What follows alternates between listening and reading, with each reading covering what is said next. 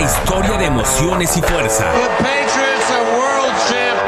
Un siglo de pasión en cada yarda. Cuarto cuarto en W Deportes. Muy buenas tardes amigos, escuchan cuarto cuarto a través de W Deportes y el 730 de AM, también en nuestra app que eh, la pueden localizar en cualquier App Store de Google o de, o de iTunes, no sé, lo que sea que ustedes quieran, solamente búsquenos y ahí pueden descargar el app. Yo soy Rodrigo Fernández de la Garza, me conocen como Fo, y el día de hoy estoy acompañado por dos de las personas que más conocen de este deporte y que tengo el honor de compartir los créditos de este programa. Uno de ellos, por supuesto, es ya eh, una voz conocida y además de todo una voz muy talentosa dentro de este deporte, mi queridísima Elba Jiménez. ¿Cómo estás, Elba? Buena tarde. Muy bien, muy contenta. Igualmente, muy buenas tardes a ti, apoyo a toda la audiencia. Y la verdad es que estoy feliz, muy contenta porque ya el draft, siento que, o sea, obviamente está lo de la agencia libre que marca el año nuevo. Pero para mí sí es el draft, que ya huele, ya huele a alitas, a cerveza, a todo lo que la NFL nos comparte. Tienes toda la razón, Elba, y creo que no puedo contrariarte en ese sentido. La verdad es que me parece una muy interesante eh, primera ronda del draft la que acabamos de vivir y por supuesto todos estos comentarios los vamos a compartir y confirmar con la que es una de las voces más especializadas que con la que contamos en este programa, que es por supuesto mi querido Pollo Nazario Asad. ¿Cómo estás, mi querido amigo? ¿Cómo te va? ¿Qué tal, Fo? ¿Cómo estás? ¿Cómo, cómo estás, Elba? Todo, un saludo a todos los escuchas que tenemos aquí en el, en el programa. Sí, la verdad, una primera ronda bastante, de alguna forma, sorpresiva por todos los trades que hubo y, bueno, algunos... Eh, que involucraron jugadores ya más veteranos, que hablaremos más, más tarde de eso, muy sorpresivos y y bueno, mucho defensivo y se notó el, el odio a los corebacks en esta primera ronda. Pues no tan odio, ¿no? Pero tal vez como eh, el desprecio. Digamos que no, no, no fue el, lo que más buscaron los equipos en esta primera ronda, a excepción de Pittsburgh. Pero eso nuevamente es algo que ya platicaremos un poquito más adelante. Empezamos, ¿les parece, compañeros? Con la primera de las rondas. Sí, pues bueno, el primer pick fue Trevon Walker, el, el Edge de, que va a Jacksonville. Aquí, híjole, fue entre sorpresa y no, porque bueno, estos últimos días se notó el, el, cambio y se habló mucho ya que iba a ser el elegido por Jacksonville pero pues nos, nos, chutamos todo el año creyendo que Aiden Hutchinson iba a ser la primera selección global del draft, que es además la misma posición que Trevon Walker. Entonces, en la visita de Walker a Jacksonville, algo muy fuerte de impresión tuvo que haber, que haber dejado para que Jacksonville se, se delineara por, por llevárselo a él. Sí, claro, y sabes que es algo que a mí me llama mucho la atención. No tomaron a Aidan Hutchinson. Es cierto, Trevon Walker tiene una de las mayores probabilidades de convertirse en uno de los jugadores diferenciales de la liga, pero creo que Aidan Hutchinson tiene por todos lados como esta estrella de voy a ser el nuevo jugador que va a ser terror para todos los mariscales de campo y creo que ese honor se lo permitieron a los Leones de Detroit. Entonces, eh, me parece que aunque no me atrevo a desdeñar a Trayvon Walker en absoluto, yo no sé si la decisión que tomaron los Jaguars fue la adecuada. Por supuesto, no soy un especialista que ha estado todo el tiempo en los campos de juego, en las entrevistas con los jugadores, como sí lo hicieron los especialistas de Jacksonville, sobre todo sabiendo que ellos tienen, tenían la primera selección. Pero la selección de, de Walker es hasta cierto punto una eh, pues sorpresiva me atrevería a decir. No sé qué piensas tú al respecto Elba.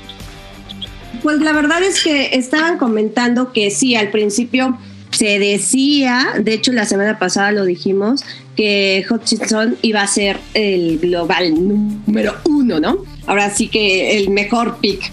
Pero justo empezó a cambiar todo y ya se estaba inclinando mucho a Walker. O sea, la verdad es que creo que no era una sorpresa como tal para la gente que estaba en Las Vegas y para los equipos.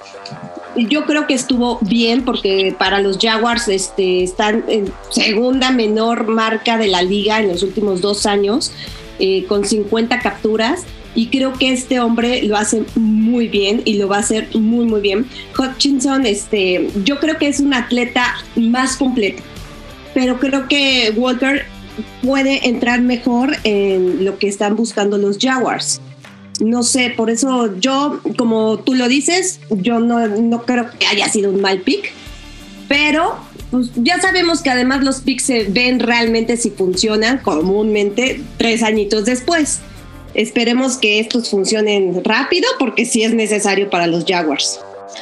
Pues sí, pero eh, no, sé si tú concuerdes rápido y antes de, cambiar de, pick para entrar justamente al de Hutchinson, Pollo, ¿no crees que los Jaguars ya tenían cierto, eh, pues no sé, cierta, cierta calidad defensiva que no requería tanto eh, la prioridad de, de un edge del estilo de Trevor Walker? No, yo creo que nunca tienes suficientemente buena defensa. La defensa para equipos, sobre todo como está la situación de, Jacksonville, creo que es una, es una buena, es una buena elección. Tienes que, pues al final del día, ahí va a ser pareja con, con Josh Allen, con el, con el Josh Allen defensivo, para que no se nos confunda la gente creyendo que el coreback. Eh, y pues sí, es entre ellos dos, pues va a haber ahí buen, eh, es un buen combo defensivo para que los Jacksonville Jaguars puedan competir más en esta, en esta división y ya bajo el mando de Doug Peterson que pues espera que, que levante este equipo del fracaso increíble que fue con Urban Meyer. Sí, sí, sí definitivamente. Entonces, bueno, pues eh, creo que en ese sentido, eh, eh, más, que más que generar una duda, vamos a, generar una, vamos a terminar de sorprendernos de las habilidades de Trevor Walker ya como hombre de, de los Jacksonville Jaguars y probablemente a menos que la historia nos depare una sorpresa positiva, pues vamos a ver cómo dentro de unos años solicita su trade porque no le gusta estar en el equipo. En fin, un poquito de, humor eh, negro con eh, respecto a los Jaguars, pero vamos ahora con los Detroit Lions. Los Detroit Lions se quedan con la joya, con la perla de este draft, que es Aidan Hutchinson, y un jugador que a mí al menos a mi parecer, es una eh, adición inevitable. Es, tienes la, la posibilidad de quedarte con Hutchinson, quédatelo. Punto. No hay discusión. ¿Por qué? Porque este hombre sí es verdaderamente un desequilibrante en cualquier línea defensiva y aunque tengas un equipo con una gran solidez en la línea ofensiva, él va a encontrar la manera de despedazar esa protección que le puedan dar al, al y lo van a presionar. Entonces, creo ahí que eh, fue un acierto de los Detroit Lions eh, agregarlo a sus filas y yo creo que eh, si ya tenían un perímetro decente, creo que ahorita lo fortalecen con Hutchinson. No sé tú qué piensas ahí, este, mi querida Elba, o ¿Qué piensas tú que eh, la llegada de Hutchinson puede aportar al plantel de los Lions? Es que también lo mismo, o sea, los Lions terminaron entre los cinco peores en cuanto a porcentaje de presionar al coreback en las últimas seis temporadas. Fueron 29 en el porcentaje de presión y el lugar 30 en capturas solo en la temporada pasada. Entonces también era necesario un edge para, para ellos, para este equipo. Y como les decía, para mi gusto sí, sí es... Es que yo siento que no había como una joya del draft, pero sí creo que este hombre era pues el que más brillaba, el que más se le podían pelear los equipos, pero aún así, este, bueno, me gusta mucho que tenga una, una muy buena fortaleza, que se ve que es una gran atleta, muy completo, y pues yo creo que lo va a hacer increíblemente bien aquí en los Lions. Y Mi querido Pollo, ah, perdona Elba, este, nada más este, para continuar un poco con este tema de Hutchinson, me gustaría preguntarte, ¿va a llegar a ser Hutchinson eh, directamente el novato del año? Porque así creo que están las, expectativas de este jugador, pese a estar en los Lions. Yo creo que no. Yo creo que vamos a tener el, el novato defensivo del año creo que va a ser alguno de los de los corners que se fueron. Puede ser tanto Derek Stingley como Sauce Garner. Creo que va a ser uno de ellos dos. Ok, ok, está interesante. A mí, a mí la verdad me parece que Hutchinson podría ser eh, eh, verdaderamente ese desequilibrio que necesitas. Pero eh,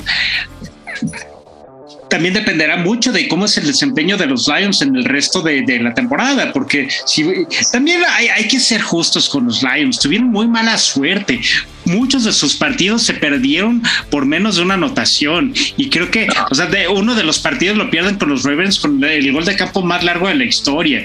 Entonces no son eh, justamente eh, el, equipo que más necesitaba eso es un cambio de estafeta y, sobre todo creo que tienen una mejor mentalidad. Yo espero que los Lions vayan a tener un mejor... Eh, no sé, una, una mejor, eh, un mejor desempeño y una mejor fortuna la siguiente temporada. Y justamente la llegada de Hutchinson lo va a confirmar.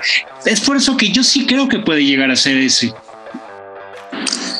Sí, no, estoy de acuerdo. Como tú dices, el tema es, es, precisamente el equipo. Es por lo que tengo muchas dudas. Y sí, fueron unas derrotas. Esa del gol de, de campo de 63 o 64 yardas de, de Justin Tucker fue una cosa que dices, vaya, ni parece que están embrujados o algo por el estilo. Qué, qué bárbaro.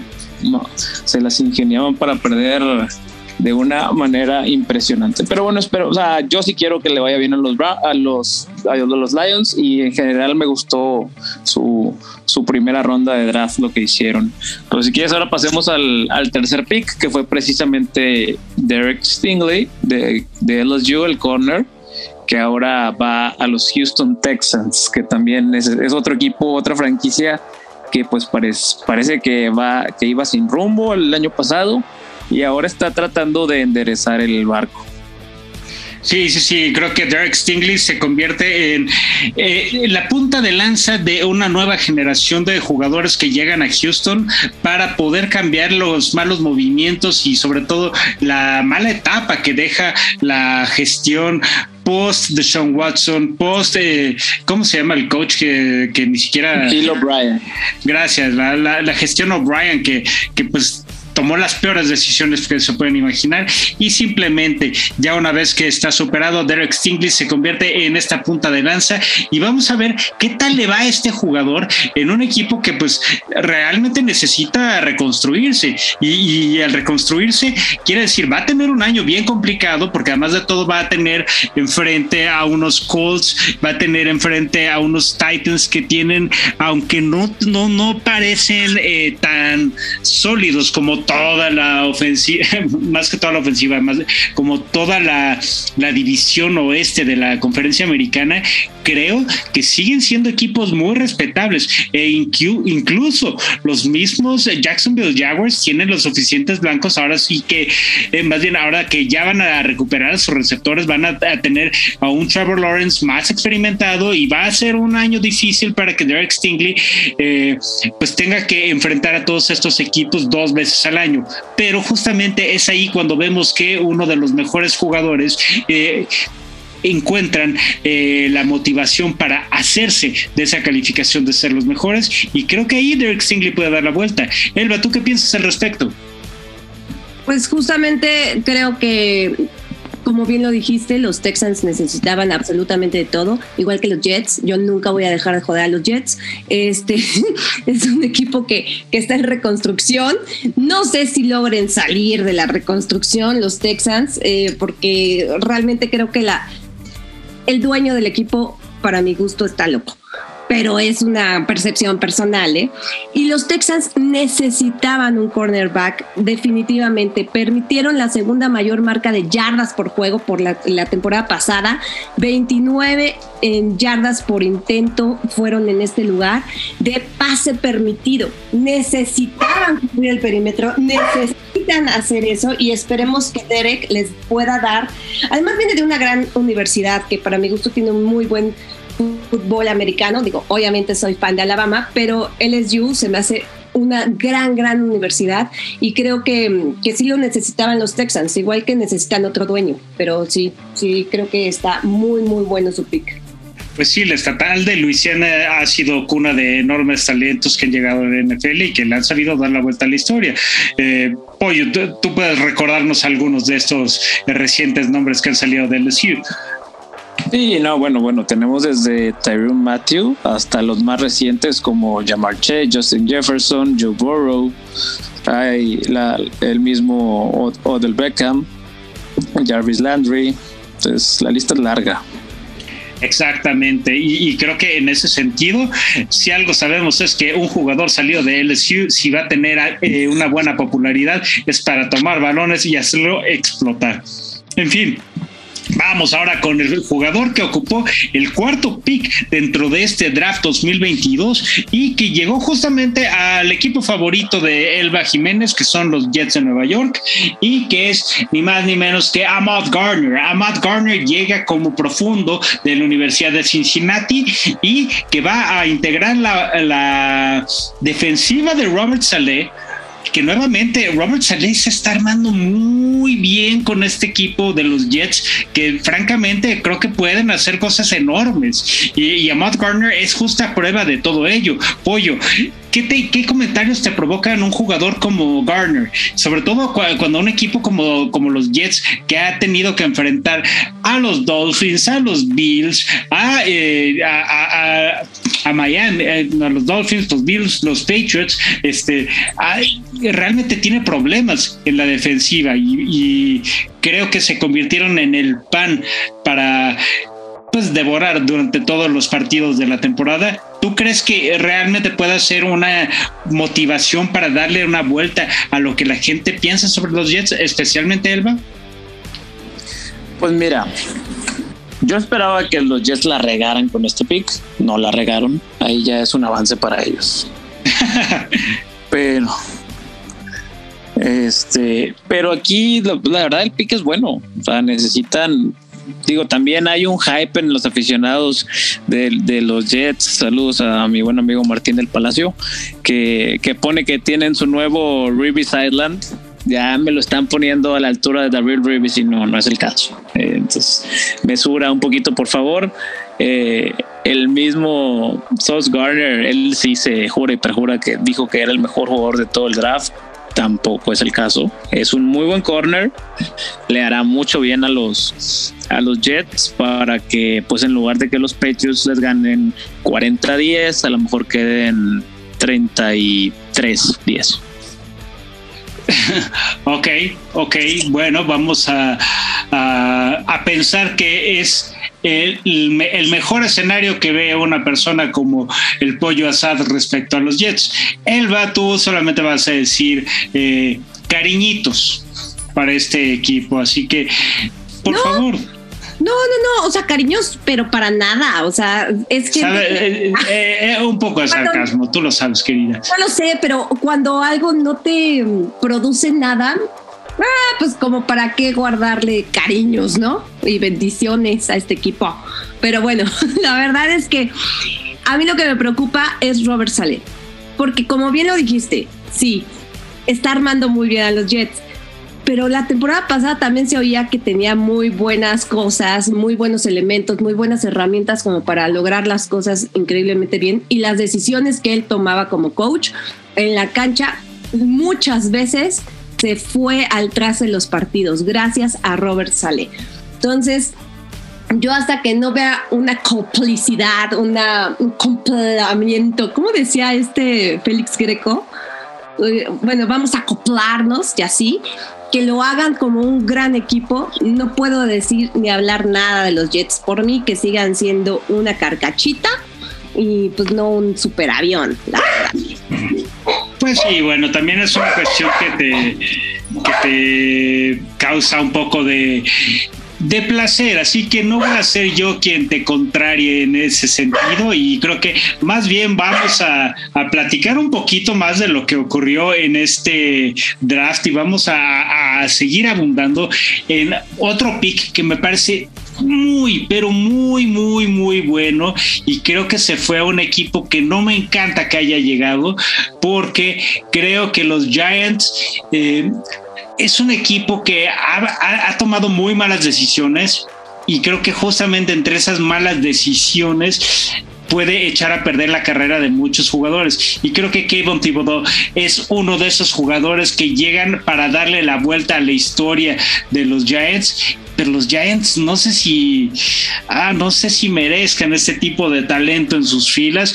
La cosa es que ya llegó, llegó como el quinto pick en este draft y va a fortalecer una buena defensiva que tiene buenos elementos como eh, Leonard Floyd y creo creo que pueden hacerse de una muy buena reputación para detener a mariscales de campo como nuevamente Carson Wentz y por supuesto Dak Prescott. También Jalen Hurts está en la ecuación, pero creo que Jalen Hurts va a tener un poquito más de elusividad que los otros dos mariscales de campo. Voy contigo, Elba. ¿Qué piensas tú de la adición de, de, de Thibodeau ahí a las filas de los New York Giants?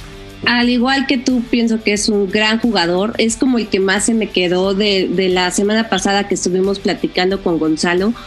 Es el que más, más me gusta en cuanto a, a talento defensivo. Pero, exactamente, ¿por qué llega a los Giants? O sea, ya se hundió su carrera, ahí terminó su carrera. No, no es cierto, esperemos que no. Pero la verdad es que los Giants han fallado también muchísimo en presionar al, al coreback rival en las últimas dos temporadas, que para mi gusto ya tiene como un poco más, eh, que hacen todo absolutamente mal, eh, desde que ganaron el último Super Bowl, que no nos interesa saber contra quién. Eh, pero la verdad es que creo que también está muy, muy bien este, este jugador. Evidentemente hay que ver cómo hace la transición a la NFL, pero Oregon también me gusta su universidad, así que creo que lo va a hacer realmente muy, muy bien y se me hace muy buen pick. Sí, sí, sí, es definitivamente un gran pick y el llegar a los Giants no es una, a, diferencia, por ejemplo, de, los de, los Jaguars o de los mismos Jets, a mí me parece que el haber llegado a los Giants es una buena, es una, es un buen lugar para cuestiones defensivas. De ahí a que haya un futuro es otra cosa, pero también consideren que los que los Giants tienen a, Daniel Jones como mariscal de campo, que pues, por algo decidieron no, no darle el, eh, el, contrato para el posterior al quinto año, ¿no? Pero bueno, de todo, todo ese tipo de decisiones ya los platicaremos después, pero vamos a platicar primero contigo, Pollo. ¿Tú qué piensas que va a pasar con, con Thibodeau ahora que llega a los New York Giants y qué tanta mella puede causar en esta división? Que además de todo, pues pueden decirlo como quieran y pueden ser los Cowboys eh, los fanáticos de los Cowboys, lo que sean, pero sigue siendo la peor división que existe en la NFL. La segunda peor, creo que sigue siendo peor la de Texans, Jacksonville y, los Titans y Colts. Pero bueno, de referente al pick, a mí me gusta y creo que le va a ir muy bien ahí. Yo confío realmente este nuevo régimen con Brian Double como head coach. Creo que debe de ser bastante bueno para para los, para los Giants. También ya no está David Gettleman, que fue el GM que, que básicamente hundió a la franquicia los últimos cinco años. Entonces ahí debe haber un cambio de cultura, un cambio de régimen y pues nos lo están mostrando tanto, tanto la selección de Thibodeau como la otra selección que hicieron en el día de en la primera ronda este, que ahorita también la vamos a tener dentro de dos picks, fueron bastante bien, acorde a las necesidades del equipo y jugadores que le pueden dar impacto inmediato a los Giants. Pues sí, sí, sí, creo, creo que son a fin de cuentas este tipo de selecciones que van a terminar por darle otro tipo de fortaleza a un equipo que realmente está dolido, que recordemos también que los Giants es uno de los equipos que más veces han conseguido el anillo de, bueno, los anillos de Super Bowl han ganado el Vince Lombardi en cuatro ocasiones y es un equipo que tiene una tradición ganadora. Sin embargo, en los últimos años ha sido verdaderamente una tragedia el ver a los Giants porque hasta da pena no, solo el enfrentarlos, sino el ver el, nivel de, competitividad y el espíritu de los jugadores. Y por eso eh, ver que talentos como Saquon Barkley se han visto opacados entre lesiones, entre, entre diferentes movimientos, gestiones de los, de los coaches en turno, de, todo lo que ustedes quieran eh, pensar. Simplemente me parece que el equipo de Nueva York solamente tiene un camino que es ir hacia arriba. Y pues vamos a ver si eh, la, llegada de Kevin Thibodeau puede ser también una especie de punta de lanza o de marcar esta nueva etapa en Nueva York. Compañeros, es momento de terminar esta primera mitad aquí en cuarto cuarto. Se nos ha pasado rápido repasando a los cinco primeros picks que han salido de este draft 2022. Nosotros regresamos en un momento después de la única pausa que tenemos en cuarto cuarto y volvemos para seguir platicando de los picks que han salido de la clase colegial de este año para llegar a la NFL. Continuamos con la segunda mitad cuarto cuarto en W Deportes. Regresamos a los micrófonos de cuarto cuarto a través de W Deportes, a través de nuestra app y por supuesto, si esto ustedes lo escuchan en podcast, pues bienvenidos, pueden seguirnos, ya saben que nos encuentran todas las semanas aquí en Spotify.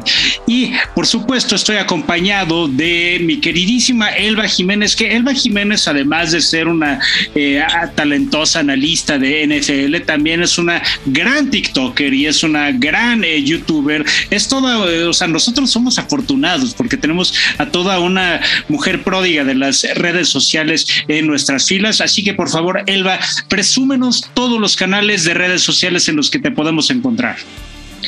Pues ahora sí que me pueden encontrar en arroba Elba Jiménez 9 en todas las redes sociales. Estoy tratando de crecer en TikTok, así que por favor ayúdenme y de ya no estar tan estancadita en, en Instagram y en Facebook como Elba Jiménez 99. Espero ya hacer más contenido, se los prometo. He estado un poco atareada. Es cierto, pero pues eh, eh, todo ese tipo de cosas hay que encontrar pronto eh, nuevo material porque nos gusta mucho ver qué es lo que haces. Y mi querido Pollo Asad, que además de todo, tú también eres pródigo de redes sociales, pero sobre todo eres el gran máster, la, la voz más confiable de las cuestiones del draft que yo he conocido. Y por favor, presúmenos todo lo que estás haciendo, sea en off-season y on-season, porque en verdad es una de esas personas que ustedes no quieren dejar de tener de su lado en el momento de la temporada regular para armar sus equipos. Hombre, qué, qué bonitas palabras. Oh, no, muchas gracias. Eh, la verdad me pueden encontrar en, en arroba polloasat 12 en todas las plataformas. Pero realmente la que más uso es, es Twitter. Eh, Instagram ahí también por ahí ando al pendiente, pero Twitter más que nada. No, no soy tan, tan famoso como Elba, que sí dice que todavía quiere crecer en TikTok y ya nos saca como cientos de miles de followers de todos modos a nosotros. Es que ella es guapa y nosotros no nos falta, nos, nos, nos falta, pero bueno, le echamos ganas. no, y lo que estoy haciendo, pues bueno, ahí en, en Twitter ahí estuve, comentando la, las rondas del draft, algunos picks, hasta también le metemos algo de diversión con, con algunos memes respecto al draft y bueno el contenido de fantasy sin duda qué, qué destinos han sido buenos para los jugadores que han estado drafteando y además bueno lo que generamos en el programa de YouTube en el podcast de, Hablemos de Fútbol en versión YouTube y en versión de audio como podcast en Apple y, y Spotify en Hablemos de Fantasy Fútbol. Excelente, mi querido Pollo. Y bueno, a mí la verdad es que no van a encontrar gran cosa de, lo mío, pero pues ahí de repente aportamos con cosas interesantes. Eh, pueden meterse a arroba rodrigo-f de la G, tanto en Twitter como en Instagram, y pues ahí si les interesa comentar algo. Eh, pues son más que bienvenidos sus comentarios, sus aportaciones y pues nada, se les agradece de antemano la atención. Y algo que yo quería comentar antes de continuar con el programa es híjole, alguien ha estado viendo cómo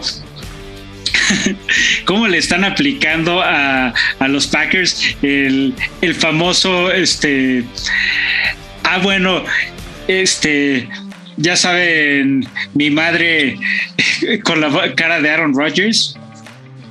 ¿Cómo?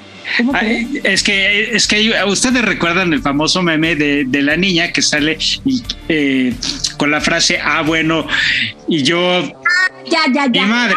Entonces ajá Sí, ya, ya, ahora sí, ya, ya, ya le agarramos el contexto. Exactamente, porque es que los Packers no, no están tomando nada para reforzar nuevamente a Aaron Rodgers. Le dieron su supercontrato, pierde a Davante Adams, pierde a Valdez Scantling y además de todo no le están dando nada de armas para poder atacar. Pero le interesan las armas, le interesa el dinero. Si por eso sabía que se iba a ir Adams, le valió y ahí se quedó. Bueno, pues yo, yo acabo de ver el equivalente en inglés y que lo pone además de todo una, una cuenta, este, bueno, una cuenta dedicada al deporte y que pone... Eh, ustedes disculparán, voy a utilizar el término en inglés que dice fuck me, right? Con la cara de Aaron Rodgers. Este, porque siguen pasando los picks y no se refuerza nada del apoyo para Aaron Rodgers. Es cierto, pues sí, lo están castigando por la cuestión del dinero, pero oh, también sea, por castigar a un jugador sacrificas el futuro de tu equipo, pues, pues ahí sí, no me jodas. Pero pues ellos son los idiotas desde antes. Pues sí, los idiotas y lo que quieras, pero de, cualquier manera Green Bay no puede, independientemente de cumplir los caprichos de Rogers o no, no pueden... Un sombrero ahí, independientemente que... o sea, sí, o sea, sí, el de la garza no es gratuito, pero tienes que admitir, mi querida Elba, que no están haciendo nada para fortalecer esos Packers y, pues, o sea, tienen Aaron Jones que pues le ha ido mal en cuestión de golpes. Ay, pero se lo merecen. Vas, pollo, tú eres más este objetivo que yo. en fin. No, mira, el tema con los Packers, yo sí hubiera creído que, que iban a hacer un trade-up porque vimos cómo volaron los receptores, los receptores élite al menos de esta clase. Y bueno, los Packers ya para cuando les cayó el pick, pues no había nada que hacer. No, no, no podían elegir un, un wide receiver en, en, en, esa, en esas elecciones, porque lo bueno ya no estaba. O sea, yo aquí estoy de acuerdo en que en el lugar en el que eligieron, eh, eligieron lo que había que elegir pero la estrategia de draft fue mala, debieron haber subido, tenían el capital de draft suficiente para hacer un trade y subir lugares como lo hicieron los Saints, como lo hicieron los Lions, o sea, como hicieron equipos que realmente entendieron el rumbo que estaba llevando el draft. Oye, sí, justamente de ti, eh, si no me equivoco, fue de ti. Leí que este movimiento respecto a los receptores eh, por los Lions, a quien va a perjudicar, sobre todo en cuestiones de del fantasy, va a ser los Lions que, y a quienes tenían eh, previsto seleccionar a Amon Russ and Brown, que, le va a compartir ahora sí ya los balones con, el nueva, con la nueva selección de los mismos Detroit Lions. Así que, mi querido Pollo, por favor, ayúdanos a abundar en esa misma cuestión. Sí, pues es que mira, recordemos que al final hubo mucho hype con el faraón Amon Ra, porque él tuvo grandes números al final de la temporada, pero lo que mucha gente puede olvidar al momento de hacer sus drafts el siguiente año es que esto fue en parte porque TJ Hawkinson se perdió la temporada, de Andrew Swift estuvo lesionado, hubo muchas lesiones en en los receptores. Josh Reynolds por ahí estuvo también lesionado. Entonces, eh, era tantos los targets que había disponibles que pues acabaron llegándole por inercia. Pero ahora este equipo tiene a DJ Chark, ya, ya firmaron a TJ Hawkinson, de Andrew Swift está recuperado, está ahora también Jameson Williams de, de Alabama. Eh, entonces, es mucho, son muchas armas para compartir cierto número de targets. Entonces la producción va a bajar. Y, sabes quién también, digo, hablando justo, ya estamos en el tema de receptores, ¿no? Creo que entramos directamente a ese tema. te interrumpo nada más para comentar que el primer receptor de esta clase que fue seleccionado fue Drake London, que llega a los Falcons, y lo cual a mí me parece una muy buena selección, pese a que soltaron a Matt Ryan, que se fue a los, me, parece que, se fue a los Colts, a los Colts. Eh, y, y quien llega eh, es Marcos Mariota. Ahora Marcos Mariota va a tener a Drake London y además va a tener a Cal Pitts, o sea, va a tener buenos jugadores. Y creo que ahí pues vamos a ver una nueva, eh, un nuevo resurgimiento por parte de los Falcons que también tienen mucho que reconstruir en toda la franquicia, tiene que ya abandonar todos los resquicios de la era Shanahan eh, en la ofensiva y creo que eh, la llegada de Drake London es la confirmación de eso, es el primer receptor que se va en esta clase y además de todo creo que va a ser un jugador muy explosivo que va a tener que quitarle a a, Marcos Mariota la necesidad de estar corre y corre por su vida, que creo que es algo que le pasó en los Titans y que le pasó también en, eh, pues un poco en los Raiders, ¿no? Entonces, ahora sí, creo y confío plenamente que los Falcons van a tener un poco más de herramientas ofensivas para hacerse de algo interesante. Pero justamente en esa división también hubo un movimiento bien importante en cuanto a receptores y me encantaría que tú lo platicaras, Selva. La llegada de Chris Olave al equipo de los New Orleans Saints. Pues la verdad es que no sé por qué este jugador a mí se me hace fantástico, explosivo. Eh, realmente muy dinámico, por eso creo que pues me gusta y viene de una universidad, perdón que lo diga todo el tiempo, bueno, no todo el tiempo, porque hay algunas universidades que la verdad ni siquiera hacían el mapa como la del jugador de, de los Patriots. Pero bueno, Ohio State realmente es increíble. Tiene un poquito como, no sé, la especie de como que lo veo y digo, ay, Michael Thomas, ¿acaso? Eh, de, de, joven. Entonces me gusta muchísimo Chris Olave para estos Saints que también están reestructurándose. No sé cuántos equipos están reestructurando y cuántos llevan toda la vida reestructurándose como los Jets, pero realmente me gusta muchísimo este jugador, además de que feo no es, y tuvo 35 recepciones para anotación en cuatro temporadas, o sea, desde el 2018 hasta el 2021 en Ohio State. Así que esta vez está empatado con la segunda mejor marca este, de la FBS en el mismo lapso. Se me hace espectacular, creo que lo hicieron muy bien. Ahora falta ver que, pues que el coreback se ayude, ¿no?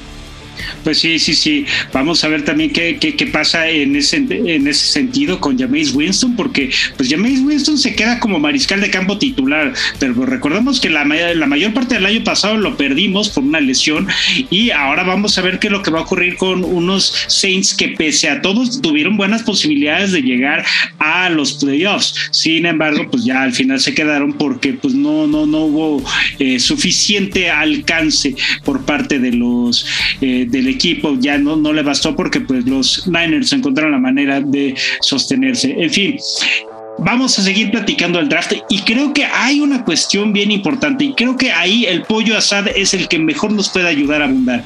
Hubo trades y hubo trades que ayudaron a que jugadores importantes de la NFL o jugadores que ya habían sobresalido en sus años eh, dentro de la misma liga estuvieran pues ya mencionados, seleccionados en, los diferentes fantasies, etc, etc, etc. Y creo que el que más llama la atención es el que hace que un jugador de los más importantes de su posición como receptor, que fue AJ Brown, de, ex de los Titans, llegara ahora a Filadelfia con un contratazo y además de todo le ayudó a los Titans a subir de posición en el draft, pero pues se fue un equipo que ya tenía un par de receptores importantes. Por favor, Pollo, abunda, abunda, tú eres el bueno. Mira, yo la verdad fue de esas reacciones que vi, o sea, realmente me, agarró de que fui por agua, regresé y veo la noticia y fue de que, ¿what? ¿Qué se te cayó el agua? Se me cayó, se me cayó el vaso, hice un, un, un desorden, pero Qué, bárbaro. La verdad, el trade, yo siento que Titans hizo una mala decisión. O sea, si bien AJ Brown, la relación ya estaba tensa, ya no quería jugar si no le iban a pagar lo que él estaba pidiendo. Y pues a eso orilló. Tú sabes de esto con Divo Samuel también, cómo está el asunto ahí, pero bueno, es una, una situación similar. Eh, Y aquí lo que yo no esperaba era que con tan poquito los, los Eagles se lo llevaran. Yo creo que muchos equipos han de haber dicho, nada más era eso lo que me costaba AJ Brown, pues hubiera ofertado. Porque realmente solo fue el pick 18 y el pick 101. Y bueno, el contrato que le acabaron dando los Eagles en automático a a AJ Brown, que es por cuatro años, con valor total de 100 millones de dólares, de los cuales 57 son garantizados. Y llega a ser el, el receptor uno del equipo, con mucha diferencia. Entonces ya le va a dar para tener una buena ofensiva con, con el mismo Devonta Smith y con un Tyrant como Dallas Gethert para que Jalen Hurts no tenga pretextos. Pues sí, y, hubo otro, otro movimiento también bien importante dentro de estos, y es que justo la respuesta que, así como tú te quedaste cuando salió AJ Brown de los Titans, fue la respuesta que tuvo el mismo Lamar Jackson cuando supo que Hollywood Brown cambió su equipo y su respuesta automática en Twitter fue What the F cuando vio que Hollywood Brown no, está que no lo quema ni el sol Lamar, Lamar Jackson. No, bueno, se puede meter a un horno y no lo va a quemar ni ahí. Oye, pero aquí el tema fue que realmente Hollywood Brown pidió trade. Él ya salió a decir, pues sí, me, yo me llevaba muy bien con Lamar y todo, éramos muy cuates, pero este esquema de, de correr en primera, en segunda, en tercera y en cuarta, pues la verdad no me está sirviendo, no me está beneficiando y pues llega a los Cardinals, donde está Kyler Murray, que fue su quarterback de fútbol colegial. Y volvemos a, esta, a estas químicas que han estado buscando los equipos, estas conexiones de tener al, al coreback y al receptor de la misma universidad. Y pues es un, es un, buen, es un buen encaje de ahora el de, el de Hollywood Brown en los Cardinals. Sí, sí, sí, muy interesante este movimiento. No sé tú qué piensas, Elba, respecto a este cambio, pero la verdad a, mí me, me, tomó en curva, tanto como al mismo Lamar Jackson. A mí me tiene harta los caprichos de los jugadores. O sea, a ver, si no quieren jugar para el equipo en el que están, en la posición en la que son requeridos y demás, caray, que se vayan a jugar tenis, o sea, que hagan algo individual porque a mí me, me, pone como muy mal esto de, ay, es que no me gusta estar corriendo, ay, es que quiero más dinero, o sea, ¿qué, qué onda? Estoy como muy molesta porque para mí el deporte es realmente maravilloso y la NFL más, pero ya tanta caprichería y que te voy a borrar de Twitter y voy a quitar todas mis fotos de Instagram como chava ardida, o sea, la verdad se me hace nefasto para presionar a las franquicias. Entonces no entiendo por qué hacen esto. Y Lamar también como para qué sale a estar diciendo tanta cosa. Porque, pues, qué bueno, fue su decisión. Pues qué, qué mejor no tener a un traidor en el equipo y a una persona que no se quiere seguir arriesgando por el equipo. Que eso es lo que amo de Bill Belichick. Que siempre dice es jugar para el equipo, para la franquicia. No, a veces tienes que sacrificar lo tuyo. Pero si el equipo va a ganar, está perfecto, cosa que hizo Tom Brady toda su carrera en los Patriots, ¿no? Sacrificar lana para tener un buen equipo. sí, y lo, sigue haciendo. Y lo sigue haciendo el canijo. Bueno, sí lo sigue haciendo, pero ustedes porque lo adoran tantísimo, eh, ven todo esto. Pero yo nada más en los pads, porque para mí se murió. La ardida. Pero eso es lo que pasa con este muchacho. Bueno, con estos muchachos, igual con Divo, es como de, ay, Divo es un Divo de Juárez. Sí, sí, sí, yo, yo concuerdo contigo. Entiendo que Divo Samuel ya no quiere estar tan expuesto por las probables lesiones que le puede dar el correr tanto el balón. También recordemos que cuando más lo utilizaban como receptor, también se lesionaba. Bueno, no, no quiero abundar en ese tema porque al final no se ha hecho algún trade oficial por él, o al menos en ese instante yo no he sabido de alguno. Y la verdad es que me parece que, que por más que se estén dando todo este tipo de cuestiones respecto a Divo Samuel, pues van a llegar a un acuerdo y ya eh, prácticamente con cláusulas, sí, ya no te vamos a hacer como corredor. Pero bueno, en fin, eh, son, son eh, cosas que pasan en la NFL y concuerdo contigo, ya este, estas medidas de los jugadores por querer cumplir su santa voluntad están enrareciendo la posibilidad de sorpresa que tienen los jugadores. Vamos a ver a Brandon Ayuk correr más. Y bueno, hablando de sorpresas, algo que no sorprende tanto, pero que me parece un excelente movimiento. Fue el que se dio en la posición número 20 del draft y fue por parte de los Steelers que se aseguraron de tener al nuevo mariscal de campo en sus filas y es Kenny Pickett quien llega a los Steelers. ¿Qué piensas de eso, Pollo? Me gusta, eh, me gusta el Steelers tenía que ir por un coreback sí o sí. Mitchell Trubisky no es garantía de absolutamente nada. Y al final del día, como lo han estado reportando, si hay un coreback al que conocían los Steelers, era precisamente a Kenny Pickett. Sale de la Universidad de Pittsburgh, entrenaba de hecho en un campo muy cercano a las instalaciones de entrenamiento de los Steelers. Entonces realmente es un coreback al que los Steelers tienen viendo ya varios años y todos los días. No es algo que esté eh, que sea elegido eh, de, de un día para otro. Es una situación, de hecho, muy similar a cuando eh, el error que cometieron los Steelers al no seleccionar a Dan Marino cuando salió de la Universidad de Pittsburgh. Entonces dijeron, no se nos va dos veces aquí lo mismo. No estoy diciendo que sea de la calidad de Dan Marino Kenny Pickett, no lo sabemos aún, pero es algo que si ya, vaya, saben lo que obtuvieron. Tomlin nunca ha tenido un récord perdedor. Los Steelers suelen ser una franquicia muy estable entonces creo que me, me gusta, me gusta su elección.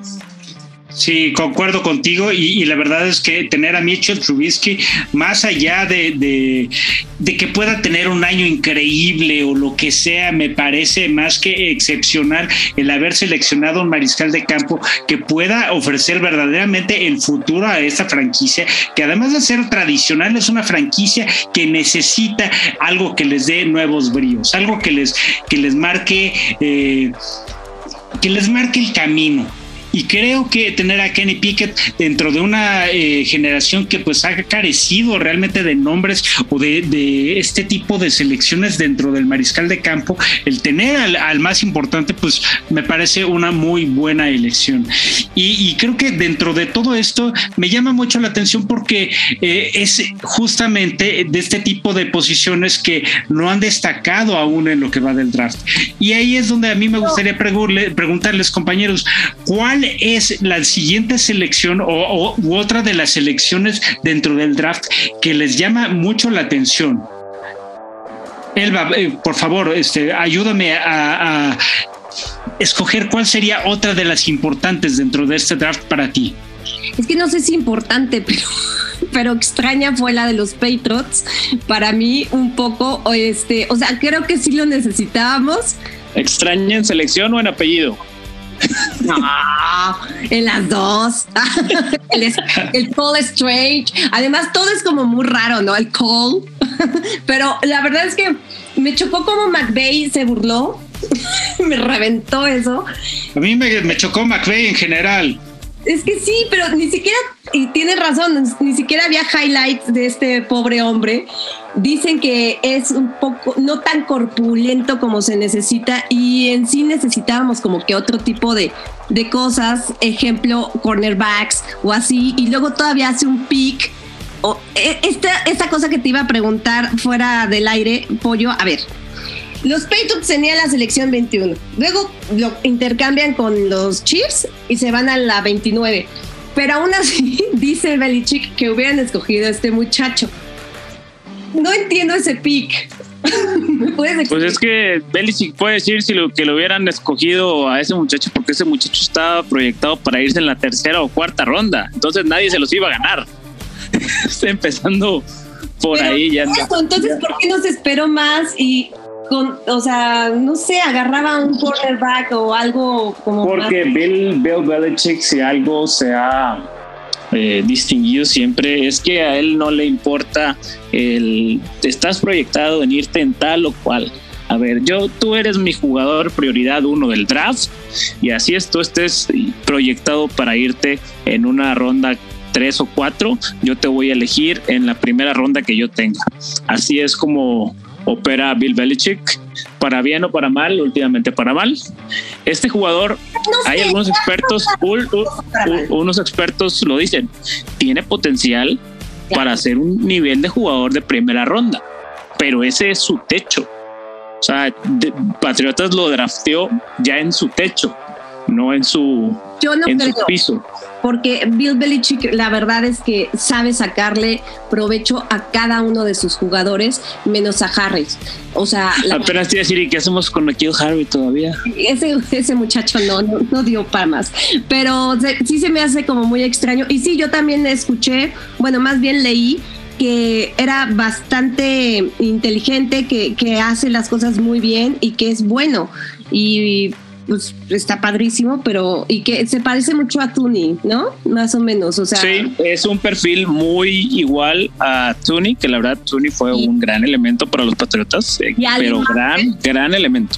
Sí, claro. Además me sigue en Twitter, lo quiero. Este, y Algar también de los Bucks, Ali Marpet, también dicen que tiene buenas características. Y Belichick, yo nunca le voy a decir, ay, ¿por qué está haciendo esto? Y creo que el draft pasado lo hizo muy bien, pero sí me sorprende este pick, porque como que nadie lo hacíamos en, pues en el mundo este pobre hombre extraño. Oigan, amigos, se nos acaba el tiempo, así que rápidamente y solamente les pido que me digan el nombre de la franquicia. ¿Cuál es el equipo que mejor lo ha hecho y cuál es el que peor lo ha hecho en lo que va del draft? Elba, empiezo contigo. Los Jets, el que mejor, y ¡ay, qué asco! Y el peor, yo creo que Green Bay. Ok, muy bien. Vamos contigo, Pollo. Para mí, los Lions son el que, los que mejor lo hicieron y los que peor lo hicieron también los Packers. Ok, y bueno, yo voy a, poner mi aportación. Yo creo que los Jaguars están haciendo un muy buen trabajo en su, en su draft y creo por el otro lado que el que peor lo ha hecho, los Titans. Y sí, eso va por el trade de AJ En fin, compañeros, un enorme placer compartir con ustedes estos micrófonos. Vamos a platicar más de este tipo de comentarios a lo largo de los siguientes programas, de los siguientes meses. Y pues nada, gracias por estar aquí. yo soy Rodrigo Fernández de la Garza. En nombre de mi querido Nazario El Pollo Asad y por supuesto Delva Jiménez, les doy las gracias y nos escuchamos la próxima semana aquí en Cuarto Cuarto. Que tengan un excelente sábado. Hasta luego. Ya tienes la información del fútbol americano. Ahora disfruta de una semana de adrenalina en los emparrillados de la NFL. Cuarto cuarto en W Deportes.